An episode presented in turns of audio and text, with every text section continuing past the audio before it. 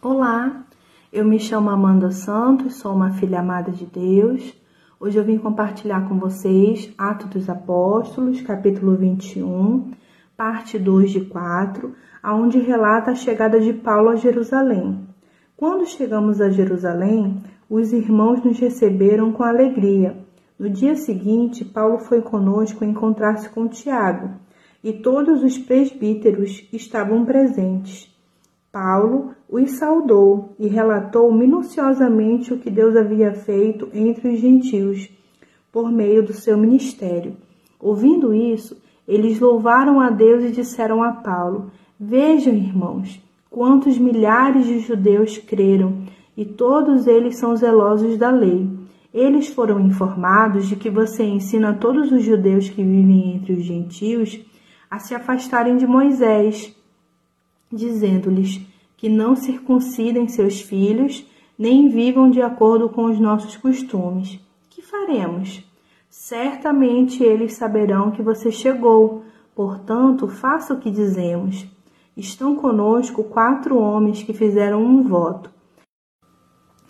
Participe com esses homens dos rituais de purificação e pague as despesas deles, para que rapem a cabeça Assim, todos saberão que não é verdade o que falam de você, mas que você continua vivendo em obediência à lei.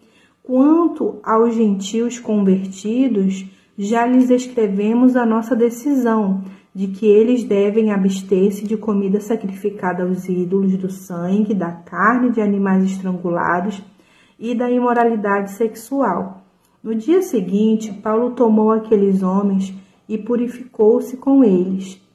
Depois foi ao templo para declarar o prazo do cumprimento dos dias da purificação e da oferta que seria feita individualmente em favor deles.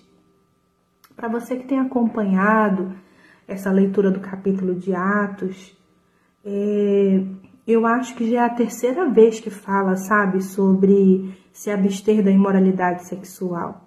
Eu queria destacar também lá no verso 20 a palavra zeloso. E para mim, é, o verso 24 também, sabe? Vivendo em obediência. É, no verso, a continuação aqui também fala sobre purificação. Então, vamos orar agora.